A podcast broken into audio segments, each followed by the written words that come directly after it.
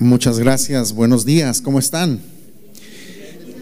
Qué bueno, y a los que nos están viendo por los medios igual, bienvenidos, qué bueno que nos permiten estar donde quiera que nos están viendo, en su casa, en, el auto, en donde quiera que estén. Eh, y bueno, muy contento de estar aquí con ustedes en este día. Eh, para continuar con este tema que dimos inicio. Esta es la sexta parte, o sea, es una secuencia de lo que hemos estado ya edificando, que tiene que ver con viviendo la cultura del reino. Eh, dentro de las cosas importantes que hablamos es que para que la cultura del reino de Dios pueda permear en la sociedad, y pueda ser evidenciada, se debe comenzar por los hijos de Dios. Debemos comenzar de manera individual a que esa cultura sea parte de nuestra vida y no solamente de manera individual, sino en nuestras familias.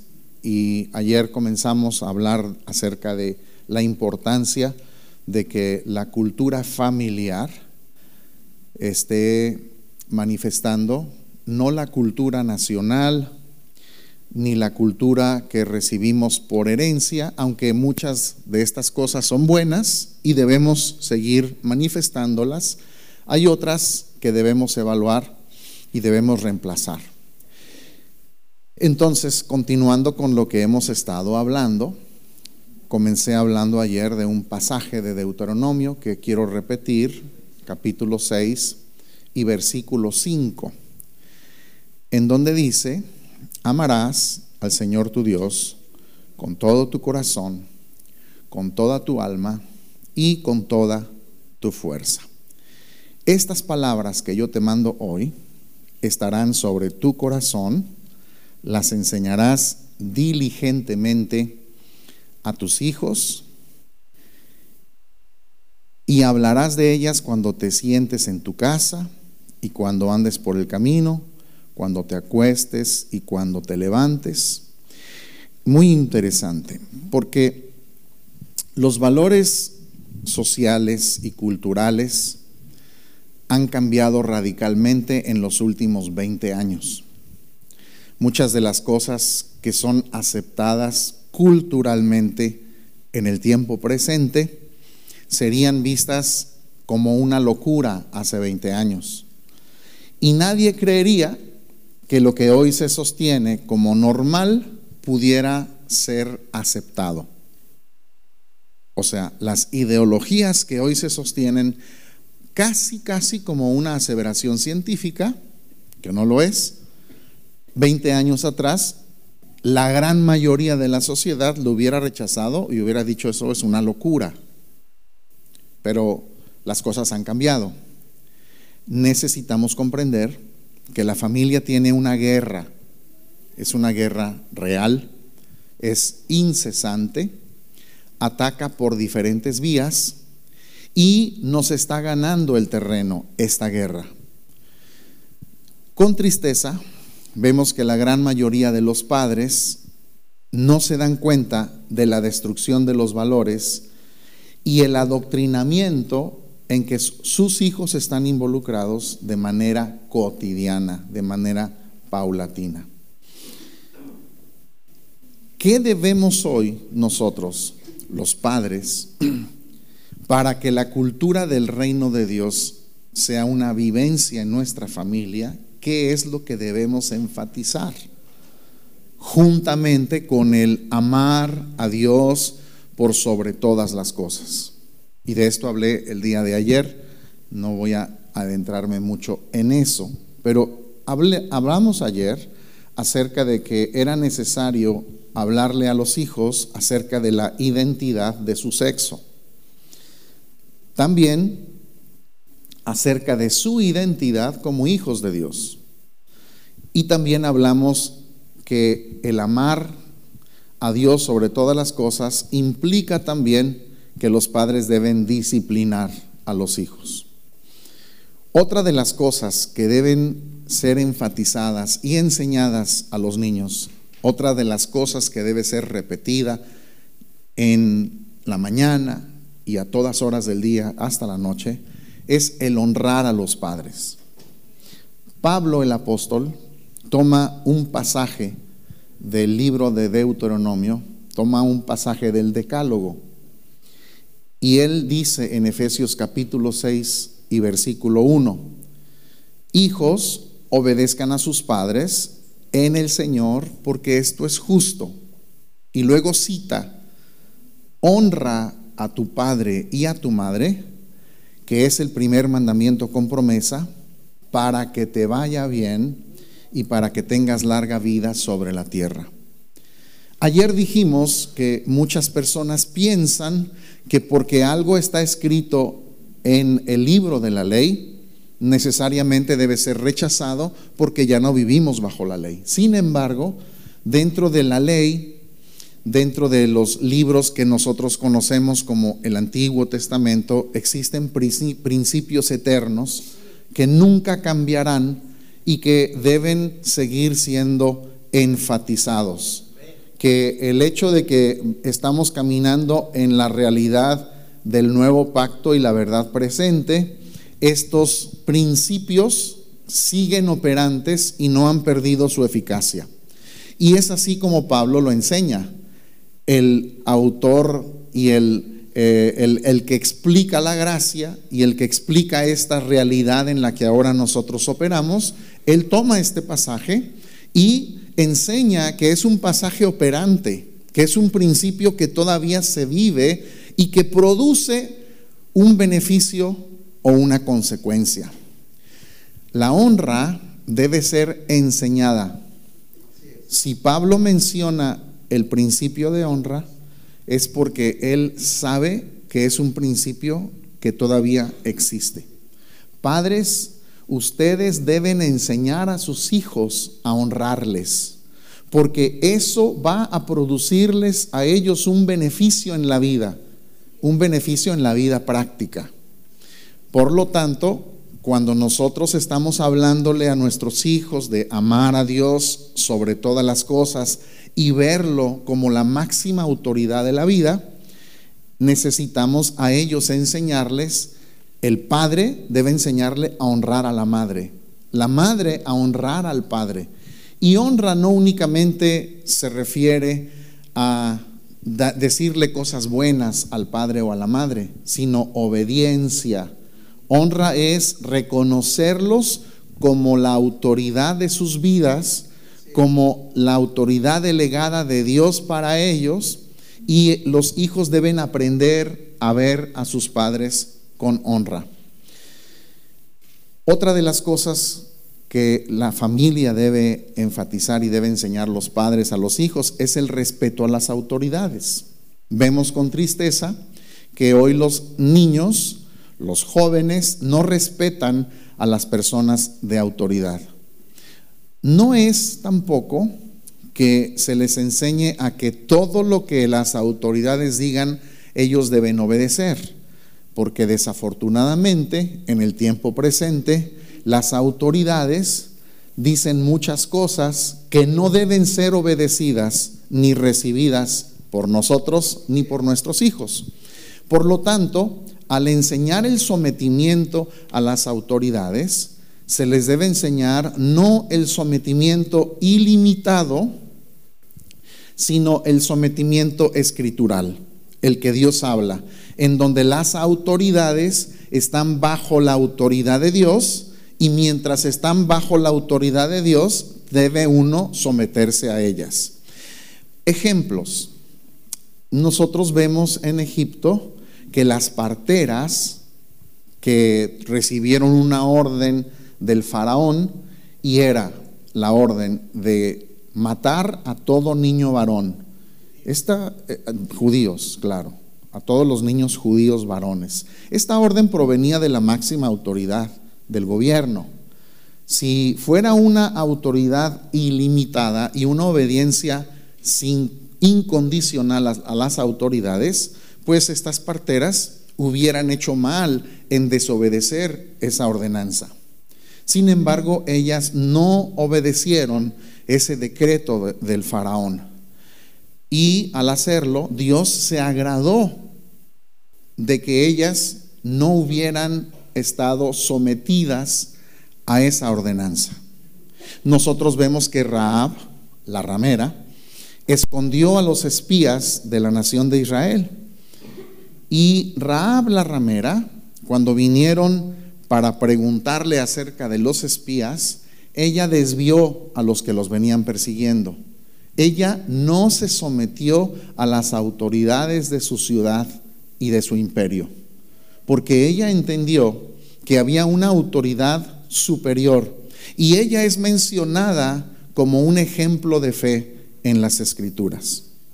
Los apóstoles dijeron, juzguen ustedes y vean si es justo que nos sometamos a los hombres antes que a Dios cuando se les ordenó que no predicaran más el Evangelio.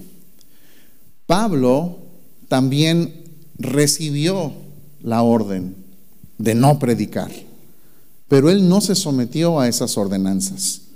Toda autoridad es para el ejercicio de la justicia, es lo que dice la Escritura. Toda autoridad, dice la Escritura, que son servidores de Dios. Por lo tanto, si una autoridad no está sirviendo a Dios, deja de ser autoridad sobre tu vida. Y toda autoridad que no es un agente para el ejercicio de la justicia, deja de ser una autoridad sobre tu vida. Porque la máxima autoridad de tu vida es el Curios, es el Señor. Cristo es el Señor. Por lo tanto, debemos enseñar a nuestros hijos a someterse a las autoridades, a los maestros, a aquellos que representan autoridad en sus vidas, pero siempre que estas autoridades estén bajo la autoridad y el sometimiento a Dios. Muy bien, también debemos enseñar valores morales. Eh, el día de hoy, desafortunadamente, la mentira es aceptada y la verdad es rechazada. La verdad es violentada. Por lo tanto, hoy está bien visto que las madres asesinen a sus hijos. El aborto no es otra cosa que el asesinato de un pequeño en el vientre de esa madre. El aborto es la decisión de una madre asesinar a un niño. Y vemos nosotros, desafortunadamente, como las mentiras, como el feminismo está siendo abrazado por esta sociedad en donde se dice que esta sociedad es patriarcal, que la mujer ha sido oprimida. Hay un modelo divino que no puede ser quebrantado. Y es que en la casa, en el hogar, hay un orden como en todas las cosas. Y Dios estableció que el varón es la cabeza del hogar, de la mujer. Esto no quiere decir que la mujer sea una persona de segundo grado ni que sea degradada. Es un orden divino, así como en, ah, las empresas. El hecho de que haya autoridades en las empresas no degrada a los que son parte de esa empresa. Así como en las naciones tenemos autoridades y no nos degrada que tengamos autoridad sobre nuestras vidas. Bueno, el día de hoy los valores morales están por el piso, en donde la ciencia ha dejado de estar basada en los ah, absolutos que siempre se basó la ciencia, que puede ser corroborable, y hoy la ciencia es una creencia de fe. La verdad hoy es una mentira y la mentira hoy es una verdad. Por lo tanto, los hombres son mujeres, las mujeres son hombres, los hombres pueden tener bebés, los bebés son cosas, la biología no es real, nadie nace como hombre o como mujer, sino que es algo que la sociedad ha impuesto. Vean ustedes la locura de estas cosas que solamente en una mente enferma pueden caber. Sin embargo, son aceptadas como una realidad. Cosas que se tienen que aprender en el seno de la casa, bien prácticas, el aseo. Tenemos que enseñarle a los hijos a ser aseados, a tener eh, pulcritud, a ser a, ser aseados, a tener cuidado de su propio cuerpo, alimentarse correctamente. Tenemos que enseñar el propósito primeramente de Dios en sus vidas y después orientarlos en las asignaciones de su vida. Tenemos que enseñar acerca de sexo, no únicamente de ideología, sino de sexo. Tenemos que decirles lo que el sexo es, cómo opera, por qué Dios lo diseñó y cómo es que puede ser y debe ser disfrutable en la vida. Bueno, los padres debemos ser entendidos, comprometidos y vigilantes para educar a nuestros hijos. Eso es lo que nosotros estuvimos viendo el día de ayer. Y vean ustedes algo interesante. Estuve leyendo en el internet porque yo conozco mucho las estadísticas de la nación donde vivo, en Estados Unidos, y estuve tratando de ver cómo está la cosa acá. El padre mexicano ha dejado atrás la paternidad tradicional. Estoy hablando de forma general, que es concebida como un ejercicio de autoridad y de provisión en el hogar. ¿Para qué? Para involucrarse en la crianza de los niños. Esto ha cambiado, porque en el censo de población de vivienda del 2010 del INEGI muestra cifras que son muy interesantes. Dice que en cuatro de cada diez hogares en México no habita un padre de familia. ¡Wow! Cuatro de cada diez. El 40% de los hogares está sin la presencia de un padre físicamente. Eso es, según el INEGI, 11.4 millones de hogares en donde no hay un padre. ¿Y saben ustedes las consecuencias de una persona que es criada sin la imagen paterna? Comprobable socialmente tienen mayores problemas psicológicos, mayores tendencias al suicidio. La gran mayoría de las personas en las cárceles crecieron en un hogar donde no había la presencia de un padre. La gran mayoría de las personas que viven en la calle, los vagabundos, crecieron en un hogar sin padre. La gran mayoría de las muchachas que se embarazan antes del matrimonio crecieron en un hogar sin padre. La gran mayoría de las personas con adicciones crecieron en un hogar sin padre porque hay una necesidad social, moral, emocional y espiritual con la que nosotros fuimos diseñados por Dios. Y es crecer en un hogar donde exista un padre y una madre. Y es por eso que la escritura da una promesa.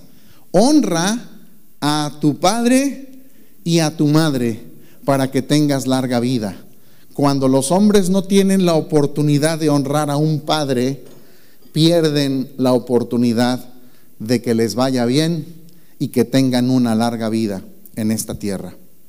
Por lo tanto, cuando vemos en Deuteronomio capítulo 6 y versículo 8, dice que estas palabras de amar a Dios por sobre todas las cosas, dice, las atarás como una señal a tu mano y serán por insignias entre tus ojos. Las escribirás en, las, en los postes de tu casa y en tus puertas. ¿Dónde van a estar atados? En tus manos, que habla de un accionar, o sea, manos a la obra. Esto tiene que ser algo que te dice tienes que hacerlo. Amarás a Dios sobre todas las cosas, los repetirás cuando te levantes, cuando te acuestes, en el camino, cuando estés sentado, las atarás a tu mano, o sea, manos a la obra. Y luego dice que será como una insignia entre tus ojos. Es la visión de tu vida. Tiene que ser algo que, que es parte de la visión de tu vida. Está como una insignia. No, de nada sirve que te lo escribas aquí. Tiene que ver con, tienes que comprender que esto es visión para tu vida. Tienes que hacerlo parte de un objetivo principal para que en tu hogar se forme la cultura del reino de Dios. ¿Qué es lo que debes escribir? Amarás a Dios por sobre todas las cosas. Eso se puede traducir en tienes un Dios único y lo amarás con todo lo que eres y con todo lo que tienes. Esto lo tienes que atar en los postes. Señores, lógicamente que los judíos lo hicieron de manera literal. Son sombras, son figuras. Los postes. Los postes es lo que sostiene la casa. Es lo que hace que tu casa tenga sustento. Eso es edificar la casa sobre Cristo. Los postes. Tu casa debe ser edificada sobre la verdad de que el objetivo de la vida es amar a Dios por sobre todas las cosas. Lo que sostiene a la casa en la cultura del reino de Dios es el amar a Dios por sobre todas las cosas. Y por eso en la sombra dice que no solamente las pondrás en los postes, que es el sostén de la casa, sino en las puertas. ¿Por qué en las puertas? Porque todo el que entraba y salía de la casa, lo primero que veía es, amarás al Señor tu Dios con todo tu corazón, con toda tu mente, con todas tus fuerzas y con toda tu mente. Entonces, todo el que entraba y todo el que salía leía algo que era parte de la vida de ese hogar.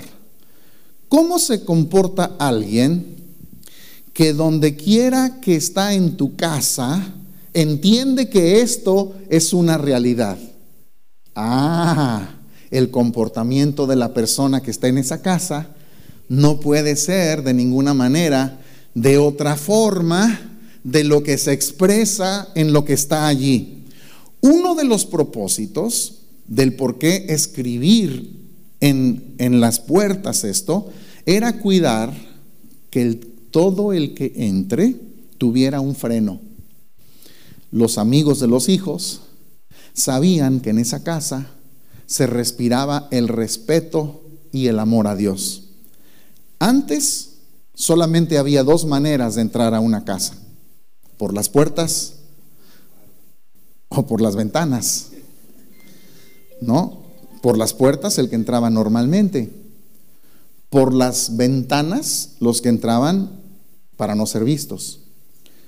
Pero hoy, pero hoy hay muchas puertas por donde entran ladrones a la casa contemporánea.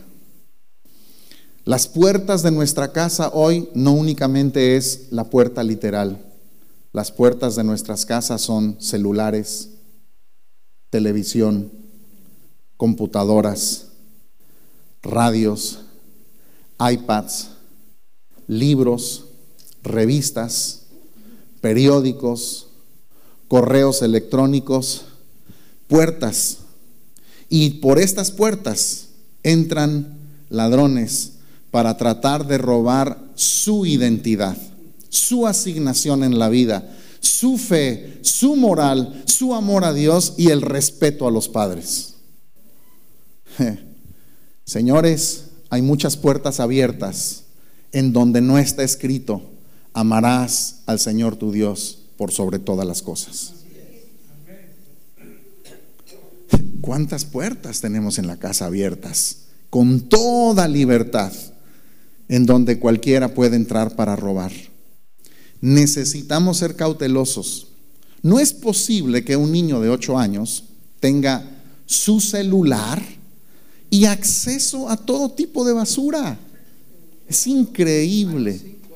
O sea, es que cada vez es, menos el, el número de edad. Es increíble que no nos demos cuenta que esas son puertas se fijan que en las sombras hay cosas que son importantes que nosotros debemos comprender. Debe haber filtros en las puertas de nuestra casa en donde cada filtro lea, amarás al Señor tu Dios de todo tu corazón, de toda tu alma y con toda tu fuerza.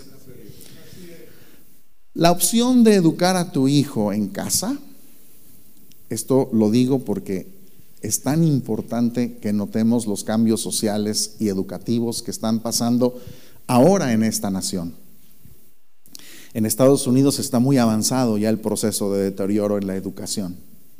El proceso de todos estos ismos que son enseñados en las escuelas, ya como parte de los programas educativos, en donde los niños desde muy pequeños están siendo educados abiertamente bajo otra, otra moralidad, en donde lo, lo que están haciendo es confundiendo su identidad. No solamente su identidad como hijos de Dios, de Dios sino como, como su identidad como personas en lo que ellos son. Por lo tanto, la opción que quizás en México no es tan común, pero en Estados Unidos hay una corriente creciente cada día mayor, cada año es mayor el porcentaje de padres que han decidido educar a sus hijos en casa. Quizás te suena un poco retrógrada, porque es un concepto que en México culturalmente no se ha visto mucho, pero en los Estados Unidos es una opción creciente, cada vez se ve más. Mira, eh, yo estaba leyendo hoy en la mañana acerca de, toda, de todos estos cambios de la ley. Aquí la tengo, por cierto, tengo el diario oficial eh, de esta ley que fue eh, hace algunos años escrita, pero con el ciclo escolar 22-23 se van a abordar ya temas de ideología de género desde el preescolar. Esto ya es una orden que se va a comenzar a ver y dentro de los libros de texto se comenzará a ver este cambio. Y con la reforma educativa del presidente de México, se va a estar incluyendo dentro de los planes y programas de estudio la perspectiva de género, lo que se llama también la igualdad sustantiva y la educación sexual y reproductiva. Bueno, quiero darles algunas cifras que saqué el día de hoy, que estos son cifras que tienen que ver con México en la educación en general. Y, me refiero a la educación eh, en toda la nación, no específicamente de Delicias o del estado de Chihuahua, sino de la nación. En México hay, hay porcentajes de eh, cómo se catalogan a los estudiantes. Y el promedio de lectura a nivel mundial debería de ser de 489, ese es el promedio mundial. En México es de 420 o sea, está por debajo. ¿Ok? Está en el número 37 de 40 naciones, México, tristemente. El porcentaje más bajo para, de, de lectura en el promedio sería de 44.7. En México es de 22.6. El porcentaje de eh, lectura alto es del 0.8%.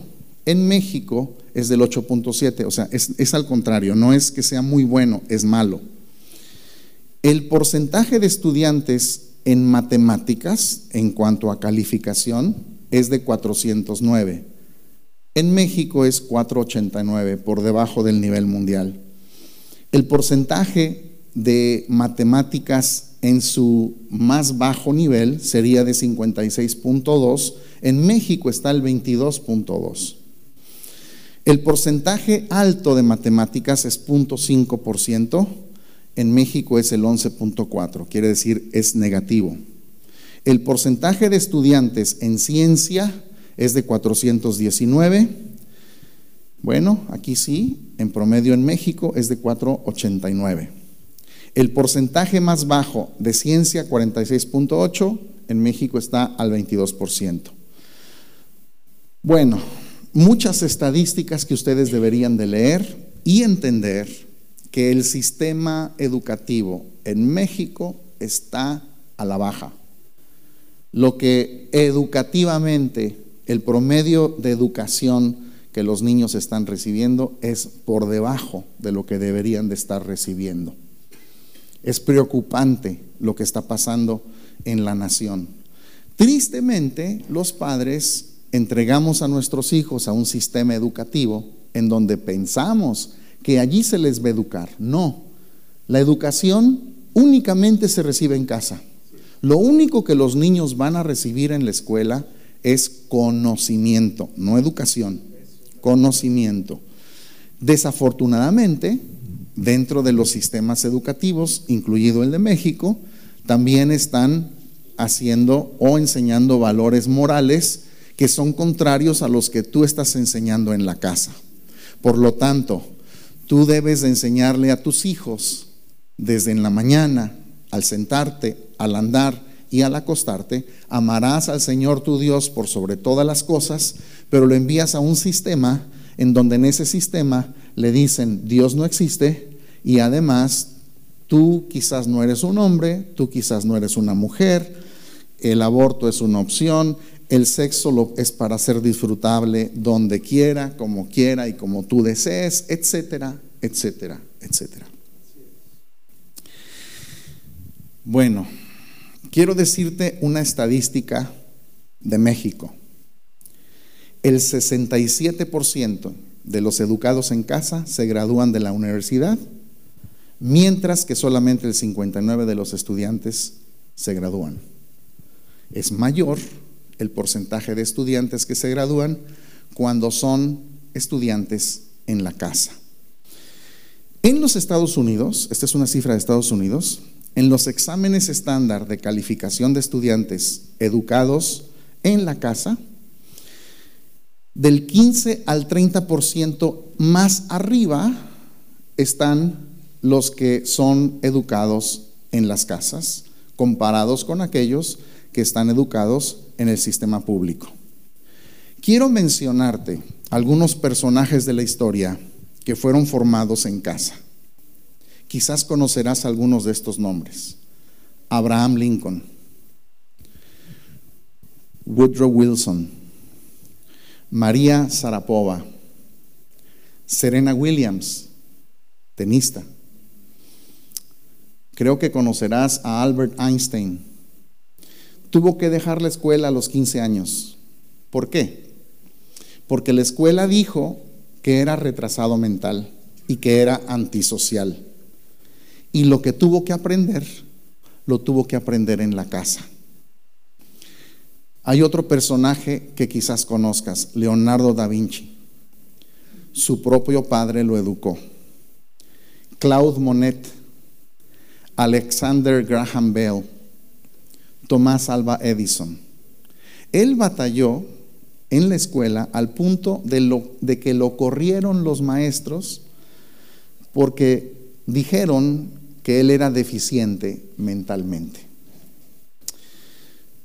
Conocerás a este músico, Amadeus Mozart.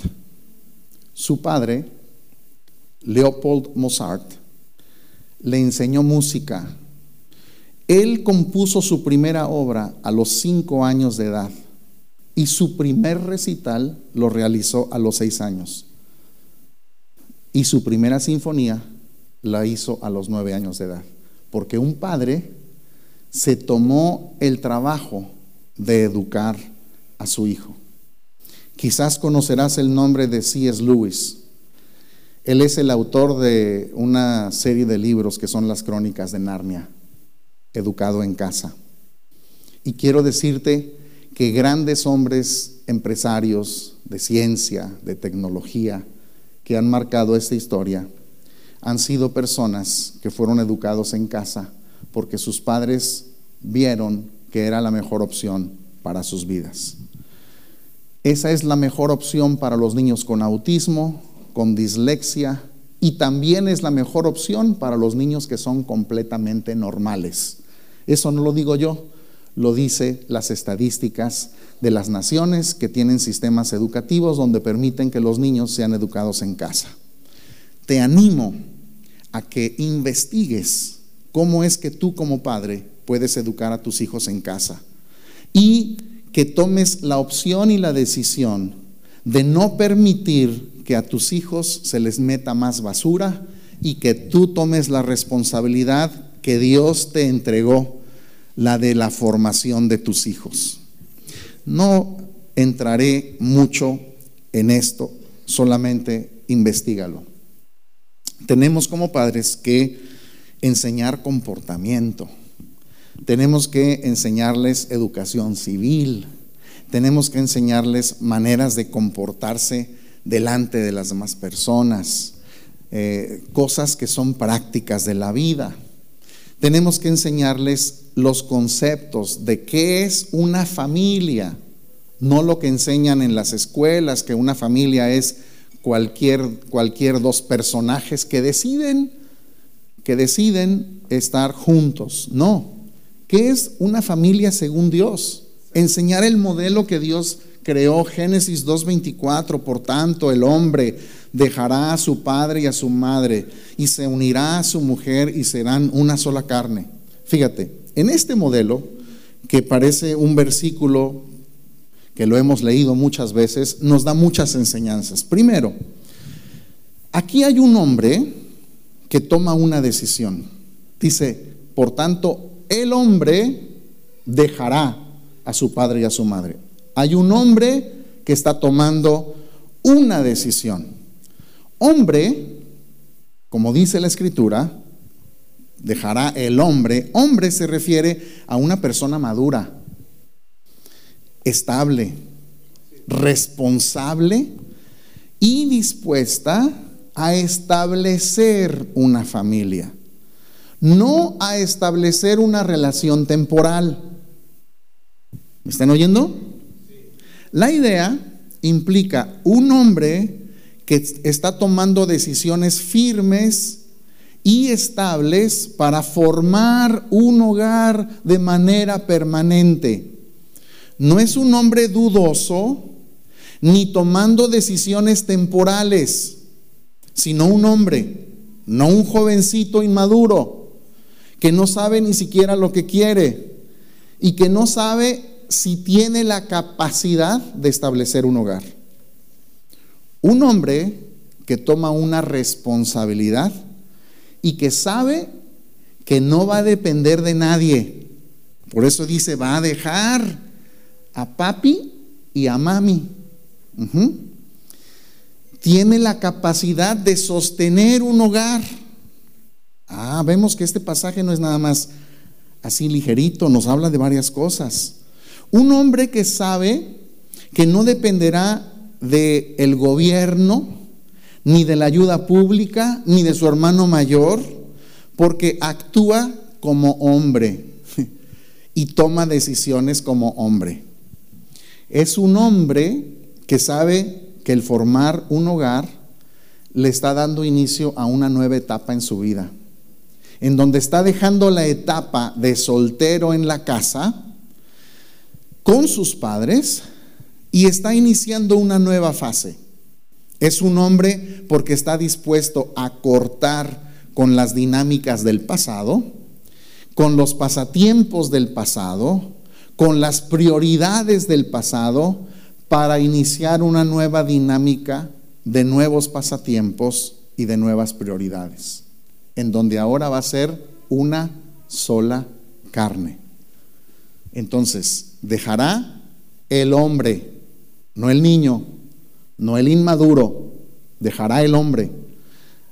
Y los padres, los padres saben lo que su hijo está determinando. Los padres no son personajes ajenos a esta decisión, sino que han tenido una comunicación con ese hombre que ahora está pasando a una nueva etapa de desarrollo que es natural dentro de lo que Dios diseñó. Los padres saben que su hijo ya es un hombre y ellos son parte de ese proceso de desprendimiento. Por lo tanto, cuando se dice que dejará, los padres ¿qué van a hacer? Dejar. Cuando dice que el hombre dejará, no dice que se olvidará o nunca más verá a sus padres. No, no, no, no es eso. Es un proceso ordenado, informado y concretado. No dice el hombre huirá de su padre y su madre, ni le dice el hombre avisará, sino que dejará. Eso es un proceso de orden, de un nuevo patrón, y donde las familias están en comunicación y felices por el nuevo hogar que se está formando. Y dice, dejará a su padre, dejará a su padre y a su madre. Noten que deja un hogar que tiene un orden. Dejará un hogar donde hay un padre y hay una madre. Ah, caray. Pero ¿qué porcentaje de hogares en México no tienen un padre? El 40%. O sea que el 40% tendría que decir, dejará a su madre. Pero en el orden de Dios es un orden en donde debe dejar a un padre y a una madre. Es un hogar funcional. Y no dejará únicamente a la madre, porque eso nos habla del orden que Dios estableció para la familia. La familia es una institución donde hay un padre varón, una madre hembra e hijos que pueden ser hombre o mujer. Fíjate que ahí no hay, dice, dejará el hombre a quién? A su padre varón, a su madre hembra y se unirá a su mujer. Y que ese modelo se reproduce, porque es el único modelo que se puede reproducir y crear la vida que Dios diseñó. Dejará a su padre del cual su madre quedó embarazada y a su madre que lo parió. No dice, dejará al hombre con el que la madre esté al momento. No, dejará a su padre, al de él, de donde vino. Hoy la mayoría no podría dejar a su padre y a su madre en los Estados Unidos, porque la gran mayoría de los hogares no tienen un padre y una madre. Qué tristeza. Y se unirá a su mujer. Termino con esto porque se unirá a su mujer. El modelo de Dios es un hombre que se une a su mujer. No se une a su novia, ni a su amante en turno. ¿Cómo deberían de estar aquí todos los jóvenes? En el hebreo dice Ish se unirá a Isha. Noten, no es el hombre se unirá a su Ish. Ish a Ish, no, Ish a Isha. Hombre a mujer. No dice se unirá a la que esté en turno. Esto que habla de que serán una sola carne, habla de pertenencia. ¿Cuántos hombres aquí tienen una mujer que es parte de sus vidas? Claro, se unirá a su mujer. ¿De quién es esa mujer? Claro. Entonces, ¿cuántas mujeres poseen aquí un hombre? Bien poquitas manos. Bueno, Pablo dice, fíjense, hasta, Pablo dice simplemente, la, mira, dice, la mujer no tiene potestad sobre su propio cuerpo. O sea, Pablo rompe los argumentos del feminismo y del aborto. No es lo que dice el aborto, no, es que la mujer tiene potestad. No, no, no, no, no, no. La mujer no tiene potestad. El feminismo dice, no, la mujer que haga lo que quiera. No, en el modelo de Dios la mujer no tiene potestad sobre su propio cuerpo, ni tampoco el hombre. Dice que la potestad es de su esposo y viceversa. La mujer con la que te casaste es tu mujer. Y el hombre con el que tú te casaste es tu hombre. Es tuyo, es tuya, te pertenece más que tu auto, porque tu auto se descompone y lo cambias. Pero en el matrimonio, aunque se descomponga. No, no, no. Y deben ser inseparables, serán una sola carne. Eso nos da el sentido de que se convertirán en una sola entidad. Es ahora una familia. No puede separarse una carne. Es una misma esencia, una unidad inseparable. Deben vivir con un mismo sentido de propósito, de metas, de proyectos y lo que quieren edificar. Nunca es tarde para edificar el modelo de Dios. Pero es que yo no viví ese modelo. Tengo años de vivir un modelo que me heredaron, que mi padre y mi abuelo me heredó. Bueno, tenemos un hogar quizás que has tenido disfuncional, donde hay pleitos, gritos, falta de amor, incomprensión y donde cada uno camina por su propio lado. Nunca es tarde. El último versículo del Antiguo Testamento, las últimas palabras del profeta Malaquías, que fue el último en proclamar un mensaje de Dios por palabras proféticas antes de, de Cristo, en donde Dios guardó silencio 400 años, las últimas palabras salidas por la boca de un hombre provenientes de Dios antes de Cristo fueron, Él hará volver el corazón de los hijos hacia los padres y el corazón de los padres hacia los hijos. No sea que yo venga y hiera la tierra con maldición. Es una maldición y no estoy hablando de cosas místicas. El que los padres y los hijos no estén unidos corazón a corazón. Y esta promesa es una promesa de redención. Es una promesa de cambiar un orden de un hogar en donde las cosas no funcionan.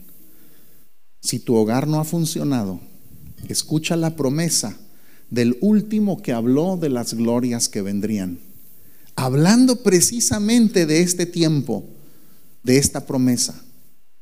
Él hará volver el corazón de los hijos hacia los padres y el corazón de los padres hacia los hijos. Dios te doy gracias por tu palabra, por tu promesa, por la cultura que estamos abrazando, transformando no solamente antes de llegar a la transformación de las naciones, transformando nuestros hogares con la cultura de tu reino. Queremos caminar en tu orden, queremos caminar en lo que tú diseñaste. No queremos depender de nuestra propia sabiduría ni de nuestros propios conceptos, sino de lo que tú diseñaste para nosotros. Ayúdanos a establecer modelos familiares correctos, para que tengamos modelos de sociedad correcta, para que tengamos ciudades correctas, para que tengamos estados correctos, para que tengamos mundos, un mundo donde puedas tú gobernar a través de las instrucciones de tu reino en Cristo Jesús. Amén. Muchas gracias.